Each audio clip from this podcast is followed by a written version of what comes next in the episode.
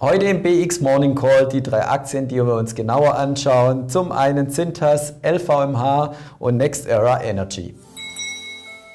Liebe Zuschauer, auch heute schauen wir uns wieder drei Werte von unserem Musterportfolio an. Begrüße dich wieder, François. Freue mich, dass du da bist. Wir steigen direkt ein mit dem ersten Wert, den du uns mitgebracht hast. Es ist Cintas. Ja, magst du kurz erklären, welche Branche, welches Land?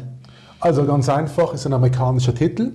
Marktkapitalisierung bei 45 Milliarden US-Dollar, spezialisiert in Uniformenherstellung, ist die Nummer 1 weltweit und hat steigendes Wachstumspotenzial in einem fast konkurrenzlosen Business.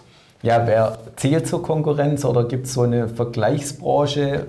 Mit wem wird das Unternehmen ähm, am ehesten noch verglichen? Also Sintas hat in dem Sinn keine Konkurrenz in diesem Gebiet, weil die Volumen, die dieses Unternehmen herstellt, sind extrem. Das sind tiefe Margen mit hohen Stückzahlen und eine Technologie, die eigentlich die Herstellung dieser Uniformen relativ einfach macht.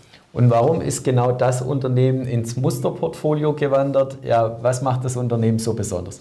Also Punkt Nummer eins ist die Steigerung der Umsatzrendite. Gehen wir zu den Zahlen.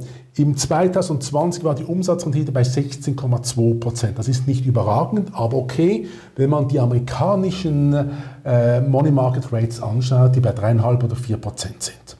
Wenn man jetzt aber in die Zukunft schaut, 2025, dann kommt die Umsatzrendite schon auf 20,5. Und dann kommen wir wieder zum Anfang der Story. Kleines Umsatzrendite, aber dafür ein Volumen agogo. Und ist die Aktie schon die letzten Jahre auch schon gut gelaufen oder letztes Jahr auch eher schwach und eher ein, ein Wert für die Zukunft?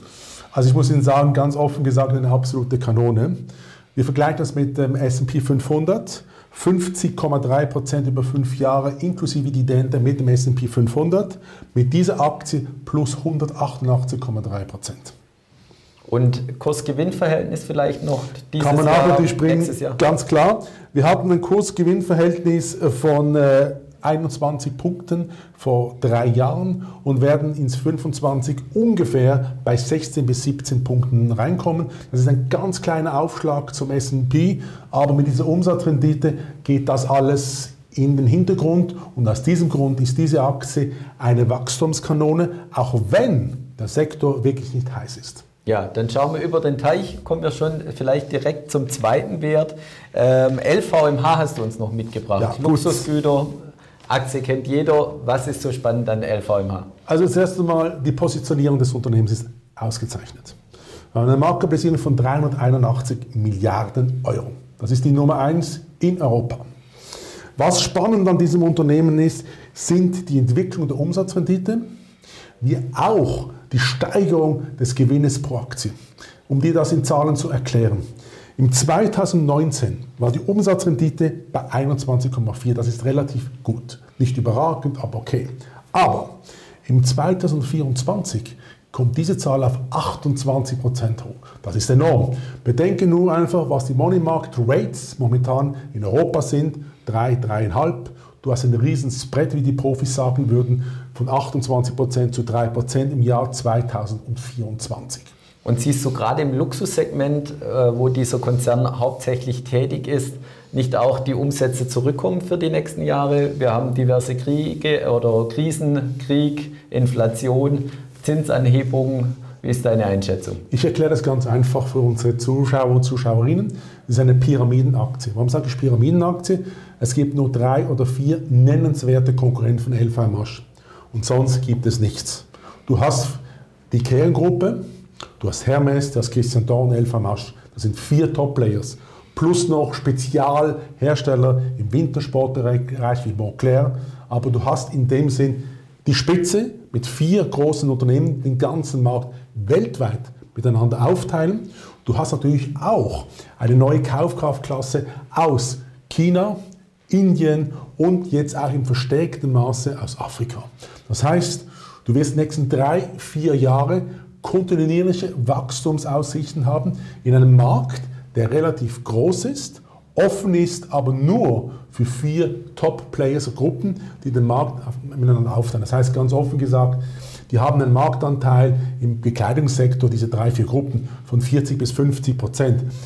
herabgebrochen auf den Luxussegment, wir haben hier bei 80 oder 90 Prozent. Das heißt, diese Unternehmen sind alle exzellent positioniert, haben eine starke Kundschaft, die repetiert, jedes Jahr die neueste Mode kauft und natürlich aufgrund der neuen Mittelschicht in China, Indien, Brasilien, Afrika ganz neue Käuferschichten hat und die bestehen natürlich behält. Und aus diesem Grund sind die Wachstumsaussichten für diesen Titel, solange sie die Modeströmung richtig hinkriegen, exzellent. Und Ausschüttungspolitik vielleicht noch kurz bei dem Konzern ja, die nächsten Jahre? Muss ich dir ganz offen sagen, ist einfach nicht überragend.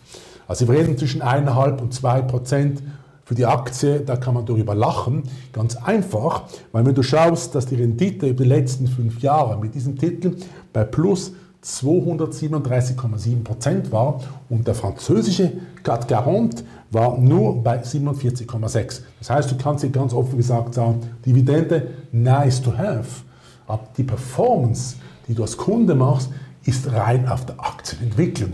Und schauen wir nochmal ganz kurz zurück. Umsatzrendite im 2019 21,4, erwartet von meinen Modellen im 24 28 Prozent. Mach nur ganz kurz die Rechnung.